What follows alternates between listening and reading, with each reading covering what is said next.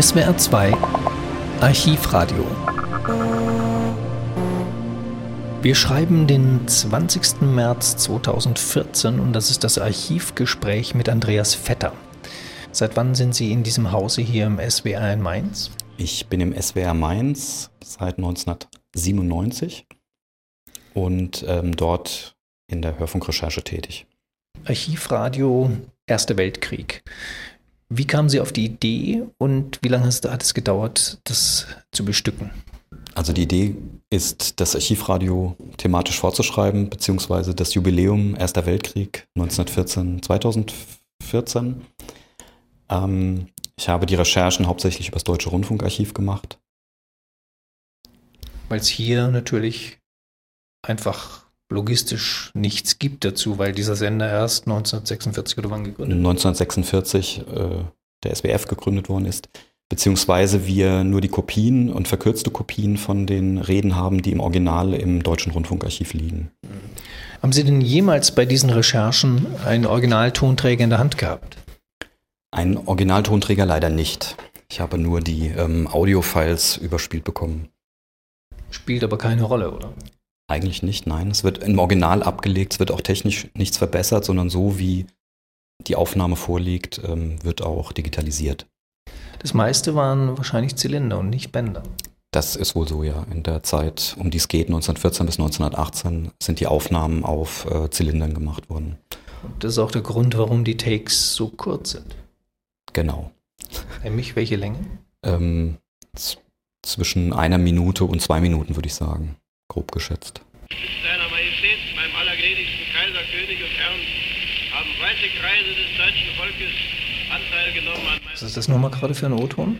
Das ist ähm, Hindenburg, der Oberbefehlshaber des deutschen Heeres, der zu seinem 70. Geburtstag eine Rede hält und dann seine Soldaten sozusagen an seine Soldaten adressiert. Da merkt man schon, es ist was gekippt in dem Krieg. Das ist wohl so, so ganz enthusiastisch wie am Kriegsbeginn 1914, als er, glaube auch nach der Schlacht von Tannenberg ist die Aufnahme gemacht worden, ähm, klingt er dann äh, 1917 nicht mehr. Hindenburg ist vermutlich der erste deutsche Spitzenpolitiker, den man im Archiv noch findet. Bismarck, glaube ich, gibt es nicht, oder wissen Sie da was anderes? Ich habe es nicht nachgeprüft, aber ich glaube nicht. Also noch zeitgleich dann vielleicht Wilhelm II., wenn man den als Spitzenpolitiker jetzt auch nennen möchte. Mhm. Ähm, Wie klingt Wilhelm II. so im Verhältnis zu Hindenburg? Haben Sie den im Ohr? Also ich würde sagen, Hindenburg wirkt professioneller. Der Kaiser in der einen Aufnahme ist etwas ähm, angestrengt, würde ich sagen. Hat auch, glaube ich, verschiedene ähm, Versuche unternommen, bis er die Aufnahme so gemacht hat, wie es jetzt vorliegt. Sie sind von der Ausbildung her Historiker, richtig? Ich habe mittlere und neuere Geschichte im Hauptfach studiert, ja. Das heißt, bei der neueren Geschichte ist der Erste Weltkrieg volle Kanne mit drin? Äh, Thema gewesen, jawohl. Genau. Wobei, ja. ich, ich habe mich also richtig im, im Studium noch nicht auf den Ersten Weltkrieg spezialisiert gehabt und mich hat daher ein bisschen gewundert, wie viele Aufnahmen es tatsächlich noch aus dieser Zeit gibt. Und mich hat ein bisschen gewundert, wie gut die Qualität ist. Also ich war angenehm überrascht, dass die Qualität eigentlich bei vielen Aufnahmen sehr gut ist. Der Hörer wird natürlich denken, die Aufnahmequalität ist sehr schlecht. Das ist wohl wahr, das stimmt. Aber im Vergleich zu äh, also 100-jährige Aufnahmen und heutige Aufnahmetechniken war ich doch manchmal schon sehr erstaunt. Einmal gab es auch die Aufnahme, dass eine Schallplatte überhaupt noch nie abgespielt worden war. Die Aufnahme ist natürlich auch ungleich besser als bei einer Walze aus einem Privathaushalt, die auch mit dabei ist bei den Aufnahmen, bei der man fast gar nichts mehr verstehen kann. Weil die einfach in dem Privathaushalt zu oft angehört wurde. Zu oft angehört, nicht richtig gelagert wurde ähm, und deswegen wirklich eine sehr schlechte Qualität hat. Ja. Welche war das? Das war die Aufnahme von einem Wiener Soldaten, der Abschied von seiner Familie nimmt, 1914. Alphonse Baffre hieß er, glaube ich. Ein hervorragendes Dokument. Man versteht es stellenweise gar nicht, man versteht es stellenweise eben dann doch ganz gut. Das ist also der Grund. Interessant, habe ich gar nicht drüber nachgedacht. Das lag sozusagen im Wohnzimmer rum. Wahrscheinlich, ja. Vielleicht schon ähm, als Objekt äh, für den Vater und den Ehemann in einem besonderen Kasten, aber eben doch nicht archivmäßig aufbewahrt.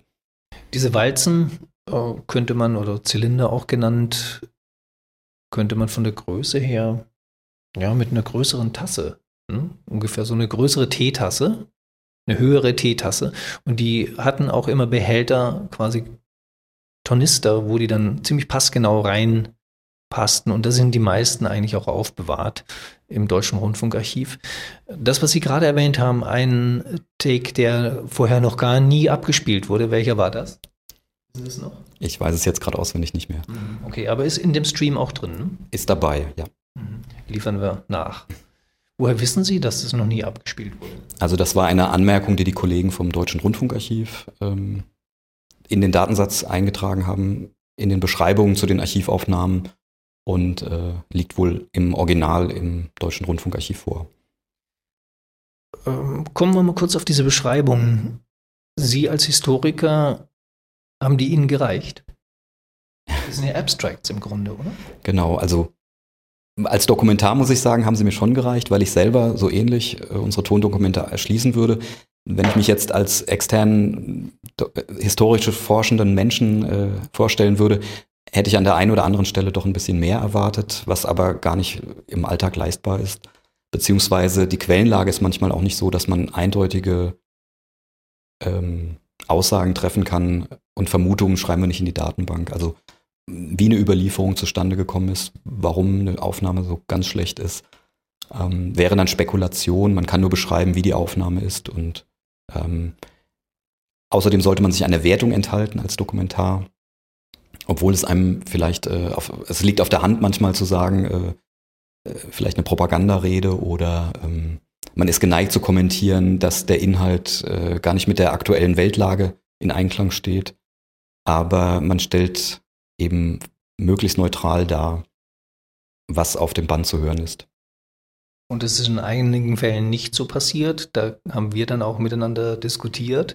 Da legte zum Beispiel bei einem Originalton der Erschließungstext nahe, dass das ein Stück war, was für das Deutsche Reich äh, eintrat. Und ich hatte eher den Eindruck, und Sie dann auch, dass es eher ironisch hätte gemeint sein können, aber es gab auch den umgekehrten Fall. Also das sind diese Wertungen, die Sie meinen. Genau. Also es, die, die Wertung kam, äh, dass man quasi im, in der Aufnahme eine deutsche Großmannssucht ähm, erkennen könnte. Hatte ich, dem, dem bin ich zuerst auch gefolgt und beim zweimaligen, dreimaligen Hören habe ich dann auch gedacht, da ist zumindest ein ironischer Unterton drin. Ähm, das war eine Aufnahme von Otto Reuter, der ähm, das Kriegsgeschehen in den ersten Jahren kommentiert. Wer ist Otto Reuter gewesen? Ein Sänger, Komponist, Schauspieler, der im Kaiserreich schon und danach aber auch in der Weimarer Republik mit seinen Liedern und Couplets auch ähm, kommentierend, zeitkritisch kommentierend äh, tätig war. Durfte man? Hat mich überrascht, ja, durfte man anscheinend. Und es ist auch nicht so, dass es im Krieg äh, also es kommt mir jedenfalls so vor, dass im Krieg nicht doch noch schärfer zensiert wurde als äh, zu Kriegsbeginn beispielsweise. Ähm, es ist auch so, dass die Lieder eher ähm, am Anfang so ein bisschen im Hurra-Patriotismus mit dabei sind und später dann doch im Verlauf des Krieges, wenn auch die Kriegsfolgen für nicht nur die Soldaten, sondern eben auch die ganze Bevölkerung schwieriger und schlechter wurde, ähm, dass auch die Lieder kritischer ähm, wurden und den Kriegsverlauf tatsächlich kommentieren hat vielleicht auch, das habe ich jetzt allerdings nachgelesen, ähm, Otto Reuters Sohn ist im Ersten Weltkrieg auch gefallen, dass es da eine persönliche Wende für ihn selber gab, wie er den Krieg kommentiert hat. Ich meine, es gab ja am Anfang des Ersten Weltkriegs oder im Vorfeld, davon handelt ja eigentlich auch so die Grundstimmung des Films, das Weiße Band, gab es einen richtigen Drang zu diesem Krieg. Also selbst die Intellektuellen in Wien zum Beispiel, die Komponisten Zwölftonmusik haben die seriellen Musiker in äh, Paris so angefeindet, dass sie offen für den Krieg eintraten. Und dafür sprach dann für mich, äh, da haben sie diesen O-Ton äh, auch gefunden, sprach für mich bilderbuchmäßig, dieses, wir machen das jetzt wie 1970, 71. 1870, 71. Ganz wie 1870, genau. Genau, genau wie 1870, so heißt es. So das, ein Lied. Ne? Ein Lied, ähm, wo man auch davon ausgeht, dass es genau so wie im Deutsch-Französischen Krieg relativ schnell gehen würde, dass die Deutschen siegen würden, dass man, dass die französische Armee sich ergeben würde. ist auch der Refrain. Ähm, ja, ist schon ganz erstaunlich eigentlich. Sie haben das Wort Couplet erwähnt, kennt man heute kaum mehr. Ich, mir ist es bekannt über Karl Valentin, weil der immer wieder Couplets sang. Wissen Sie dazu was? Kann ich jetzt nicht wirklich musikwissenschaftlich was zu sagen. Ich hätte vielleicht auch Chanson sagen können oder kabarettistische Lieder. Ähm, aber ähm, fand ich zum Beispiel aber auch sehr erstaunlich, hätte das alles eher in die Weimarer Zeit gelegt, vom, von der Anmutung her und von der Frechheit zum Teil auch her und hätte das nicht äh, fürs Kaiserreich erwartet und schon gar nicht für den Krieg. Also ein besonders schönes Exemplar ist auch äh, das satirische Lied Großmutters Friedensmärchen, worin ähm, der Erzähler beziehungsweise die Großmutter erzählt aus einer Zeit, die äh, die Friedenszeit ist, man konnte in andere Länder reisen, man hat nicht für Essen anstehen müssen, man musste nicht auf Lebensmittelkarten Essen holen. Butter und Schweinefleisch waren keine Ersatzprodukte, äh, sondern eben das Richtige. Und am Ende sagen die Kinder, sie wollen gar nicht mehr, mehr Märchen hören, weil das doch alles nicht stimmen würde. Äh, weil die Kinder so kriegserfahren sind und nur den Krieg kennen. Und die kleinen Kinder bis zum gewissen Alter ja nur Kriegszeiten kennen würden. Und das ist eine Aufnahme, die von 1917 oder von 1916 äh, war, also schon im fortgeschrittenen Zeit. Und äh, ja, könnte man auch sich vorstellen, dass es einfach zensiert wurde und gar nicht hätte aufgenommen werden dürfen. Hat mich persönlich sehr gewundert. Das hat eine Pointe, dieser Song. Ähm, die Pointe ist, dass die Großmutter aufhören soll zu erzählen. Die Kinder wollen gar nichts mehr davon hören, dass es sowas gegeben hat. Also sie halten das für eine glatte Lüge. Ja, die letzte Strophe, ich weiß jetzt auch nicht mehr genau, was das war, aber irgendwie, das hat auch eine, nimmt eine Wendung, hm? dieses, dieses Stück. Aber das haben Sie wahrscheinlich gerade schon erzählt. Also sozusagen am Ende, die Kinder wollen gar nichts mehr weiter hören. Also erstmal erstmal wird immer erzählt, erzähl noch ein Märchen, erzähl noch ein Märchen. Also es wird auch mit dem echten Schweinefleisch, das sind genau. die Märchen. Ne? Die Märchen, dass es mal Butter gab, dass es mal Schweinefleisch gab, dass man nicht anstehen musste, dass man vielleicht in ein anderes Land auch fährt. Das sind alles Märchen und wenn die Großmutter hört gar nicht mehr auf zu erzählen und dann sagen die Kinder, nee, jetzt reicht's. Also so viel wollen wir, das glauben wir alles gar nicht. Gut, ähm, das ist versteckt in diesem Stream von ungefähr 53, 54 Takes. Als Sie die Rechercheanfrage beim Deutschen Rundfunkarchiv stellten, wie gehen Sie davor? Sie sitzen an Ihrem Arbeitsplatz und äh, können in die DRA-Archivstruktur reinsehen? Also die Archivbestände des Deutschen Rundfunkarchivs, wie die der meisten ARD-Anstalten, kann man mit einer gemeinsamen Datenbank absuchen. Wie heißt die? Das ist die Hörfunkdatenbank, hat keinen eigenen Namen. Ähm, die Oberfläche ist eben gleich, sodass man gar nicht umdenken muss äh, und andere Suchstrategien finden muss. Ähm, das heißt, Sie wissen eventuell, wenn Sie nicht ganz genau hingucken, gar nicht, ob das Band bei Ihnen liegt und das Digitalisat auf auf welchem Server weiß man eben dann nicht, aber. Also wenn man nicht genau hinguckt, ja, aber man kann schon ähm, die einzelnen ARD-Anstalten oder die eigenen Bestände auswählen und sieht dann eben, wo welcher Treffer liegt, also wo liegt welche Aufnahme, welches Tonband und ähm, kann dann eben in die Erschließungen gehen. Man, man, schaut sich die dann an im Volltext und kann über Verschlagwortung äh, dann sehen, wie man noch weitersuchen könnte, kann im Abstract sehen, was auf den einzelnen Aufnahmen zu hören ist. Bei Nachfragen natürlich auch mit den Kollegen ins Gespräch kommen. Das fand das statt? Haben wir auch gemacht, ja ich persönlich habe dann zwei Kollegen nicht wieder getroffen, aber ich wusste, dass sie dort arbeiten, aber bin wieder seit langem mal wieder im persönlichen Kontakt mit den Kollegen gewesen. Ähm, das heißt, Sie sind von Mainz nach Frankfurt gefahren? Eine Kollegin gefahren.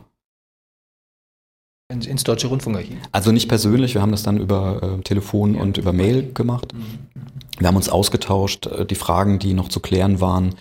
Ähm, eine Frage war zum Beispiel, ob ähm, dann doch Aufnahmequalitäten verbessert worden sind oder ob die Originalaufnahmen äh, vorliegen. Es wird eigentlich so abgespeichert, wie die Aufnahme vorliegt. Ähm, bei manchen Aufnahmen ähm, gab es noch Nachfragen, ob man mehr Informationen vielleicht vom Bandkarton oder von der Schallplatte bekommen könnte, um eben zu sagen, wo ist die Aufnahme erfolgt, warum ist nachgesprochen worden, warum äh, ist es nicht direkt aufgenommen worden. Wobei für diese Zeit die äh, Informationen sehr spärlich doch nur vorliegen manchmal von den ähm, Schallplattenaufnahmen äh, heruntergeschrieben worden sind, aber die Informationen sind dann auch in die Datenbank übertragen worden, sodass man eigentlich die meisten Informationen direkt von der Datenbank durch die Datenbankvernetzung auch abrufen kann. Was von sehr großem Vorteil ist mittlerweile. Laden Sie die dann noch explizit runter? Also tun Sie die in den Warenkorb, um sie dann bei sich abzuspeichern? Oder ist es so, sowieso sofort immer da? So ähnlich wie ein Warenkorb. Also man kann es nicht direkt anhören, man muss eine Bestellung aufgeben, bekommt aber dann über ein ARD-Netzwerk diese Audiofiles überspielt, hat sie dann in den eigenen Systemen und kann sie von dort auch weiter bearbeiten. Lassen Sie uns kurz über das Nachsprechen noch unterhalten. Das ist ein, ist ein Phänomen, was man sich heute gar nicht mehr vorstellen kann. Im Rundfunk und Fernsehen seit den, würde ich mal sagen, schon 30er Jahren war die Live-Übertragung eine ganz besondere Qualität. Das heißt, Propagandaminister Goebbels, Nationalsozialist, sprach äh, live, jedenfalls hatte man den Eindruck. Oder der Führer sprach dann live. Vielleicht war das auch zeitversetzt, aber die sprachen es nie nach. Also Rede im Volkspalast, äh, totaler Krieg ist, ist nicht in einem Studio nachgesprochen, sondern fand in dieser Halle statt. Gibt es ja auch dann Filmaufnahmen dazu. Ähm, diese Qualität konnte man in den 1910er Jahren noch nicht haben, einfach deswegen, weil die Bandmaschinen es nicht gab. Man musste Schallplatten schneiden, man musste die schwere Maschinerie eigentlich in einem LKW immer vor Ort tragen, hatte dann keine Übertragungswege, um das direkt irgendwo hinzusenden. Radio gab es noch nicht, das gibt es erst seit 1923. Aber dass man dann nachspricht, das heißt, der Kaiser hält eine Rede vor seinem Volk, da ist kein Mikro da, das heißt, muss laut plärren. Und ähm, dann geht er ein paar Monate später ins Studio. Ich habe gelesen, wie das dann vorbereitet wurde, dieses Studio. Der Kaiser kommt und so weiter. Äh, da hatten sie die alle im Bammel, dass es nicht funktioniert. Und dann haben sie ihn eben aufgezeichnet. Geht man davon aus, dass der so ähnlich klang wie ein paar Monate vorher, als die Rede sozusagen wirklich heiß gestrickt war? Also ich glaube, es waren sogar Jahre, die dazwischen gelegen haben.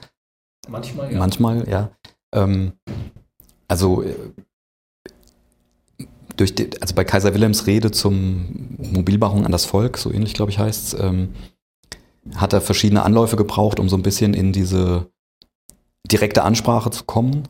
Das äh, hat einige Anläufe wohl gebraucht. Und ähm, Woher wissen Sie das? Also es liegen auch diese Testaufnahmen vor im Rundfunkarchiv, sind im Stream jetzt nicht eingebaut, aber die, ähm, diese Probeaufnahmen liegen auch beim Deutschen Rundfunkarchiv vor. Ach, die würde ich aber gern mal hören. Müssen wir noch nachbestellen dann und einbauen.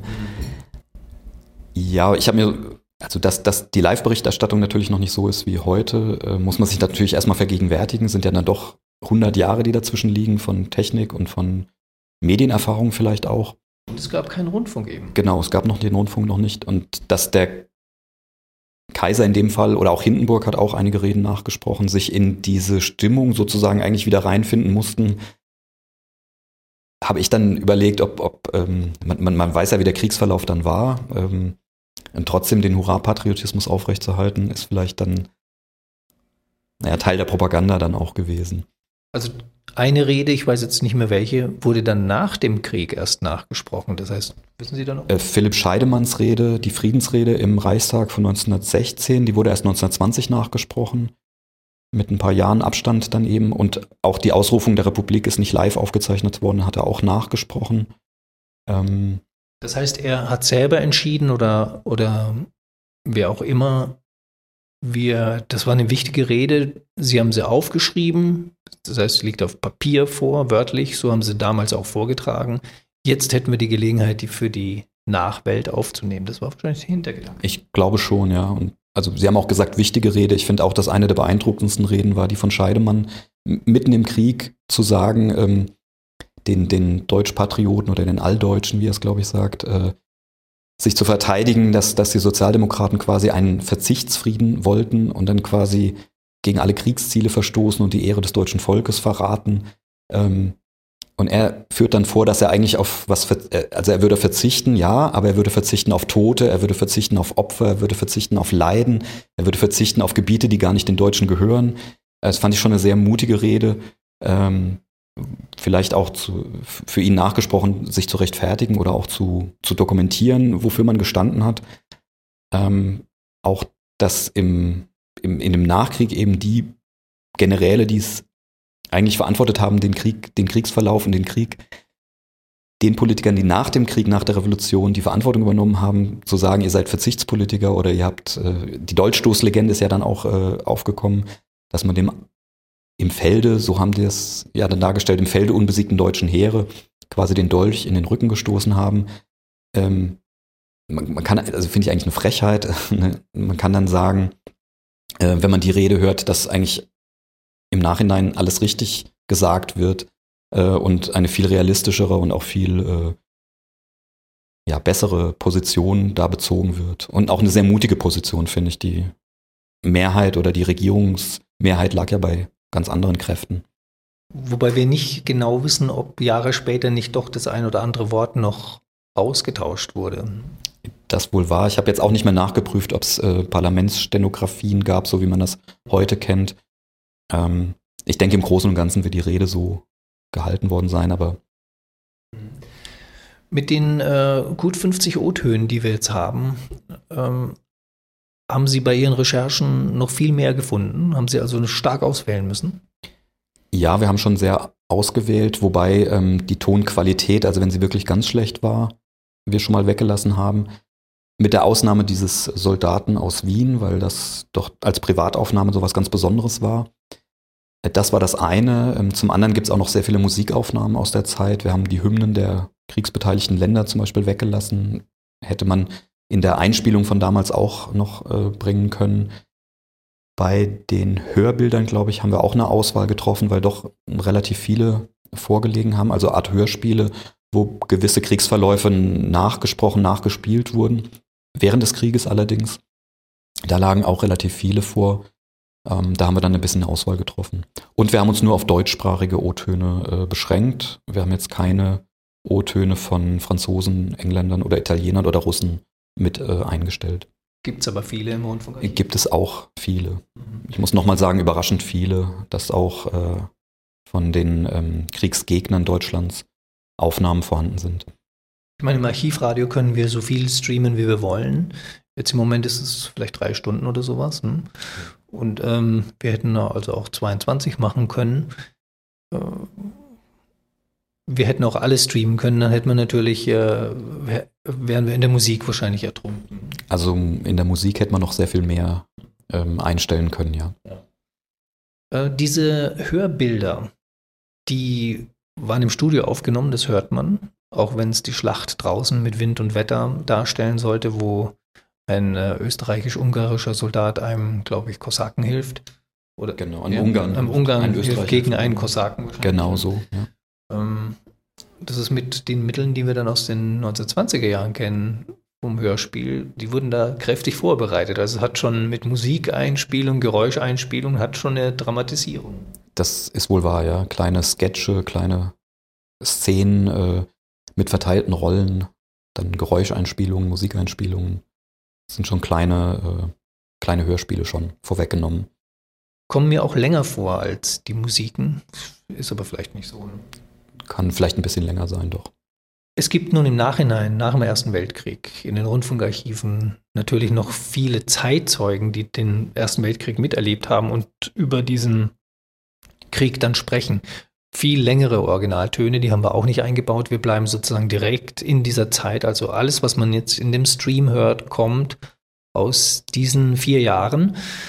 Gibt es viel Material an Zeitzeugen, die sich dann lange auslassen in Interviews aus den, weiß nicht, welchen Jahrzehnten? Also es gibt äh, Beiträge, die Zeitzeugen interviewt haben, aus den 50er und 60er Jahren, Rundfunkbeiträge, wo O-Töne von Kriegsbeteiligten eben zu hören sind. Im Rückblick natürlich. Die liegen in allen äh, ARD-Anstalten auch vor, ja. Aber immer in einem sogenannten gebauten Kontext. Das heißt, da ist ein Autor, der sagt, der und der spricht jetzt und so weiter. Und dann hört man einen kleinen Ausschnitt und dann geht es darum und dann ist wieder ein kleiner Ausschnitt. Genau, innerhalb von Beiträgen, von Featuren, von Rückblicken sind die eingeschnitten. Uns interessiert im Archivradio eben die, die, Quelle selbst und da müssten wir an die eigentlichen Interviews rankommen. Das wäre sicher schwieriger. Das wäre wahrscheinlich gar nicht mehr möglich. Die Rohfassungen sind dann eben nicht archiviert worden. Die sind beim Autor. Ne, und beim Autor, aber der wird wahrscheinlich in den 50ern und 60er Jahren auch noch viel äh, überspielt haben. Bandmaterial war ja selten und teuer, sodass, wenn der Beitrag fertig war, sicherlich auch äh, die Aufnahmen ja, überspielt worden sind mit neuen Aufträgen. Genau, jetzt fängt er eigentlich nach diesem Gespräch, was wir führen, wieder neu an. 1914, 14. wann ungefähr? Im August zur ähm, Mobilmachung, glaube ich, beziehungsweise das allererste ist ein Lied, was die Situation vor dem Weltkrieg quasi aufgreift, die Rivalitäten der Großmächte äh, thematisiert. Und dann geht's mit der Mobilmachung und der Erklärung von Kaiser Wilhelm weiter. Wir waren im Keller gerade unten. Ähm, sind es alle Bänder, die in dieser Sendeanstalt sind, die wir da in diesem großen Kellerraum Im sehen? großen Magazin haben wir die meisten Tonbänder stehen, äh, aber es gibt noch ein paar weitere Räume, wo noch mehr Tonmaterial steht. Es ist noch nicht alles digitalisiert. Wir sind, äh, das ist ein, ein Work in Progress. Also wir sind noch dabei, sehr viel zu digi digitalisieren und haben auch noch einige Jahre Arbeit damit, bevor das Tonmaterial dann wirklich auf Audiofile umgespielt ist. Wie viel Prozent haben Sie denn schon oder kommen noch ungefähr? Ich würde sagen, so circa 15 Prozent haben wir schon umgespielt. Erst 15 Prozent. Es ist doch sehr viel Material seit den 40er, Ende der 40er Jahre angefallen. Ähm, wenn man äh, alle Standorte und alle Archive zusammennimmt, äh, es sind sicherlich noch wirklich jahrelange Arbeit äh, zu tun. Ist es eine Ad-Hoc-Digitalisierung oder wird die systematisch gemacht, Jahr für Jahr? Und es wird beides gemacht. Also wir digitalisieren systematisch nach Jahren und ähm, retten sozusagen Bänder, die vom Verfall bedroht sind. Es gibt unterschiedliche äh, äh, Bandgeschwindigkeiten, äh, Formate, die nur ganz kurz äh, existiert haben. 78 Sek- Zentimeter pro Sekunde. sechs- 76. 76.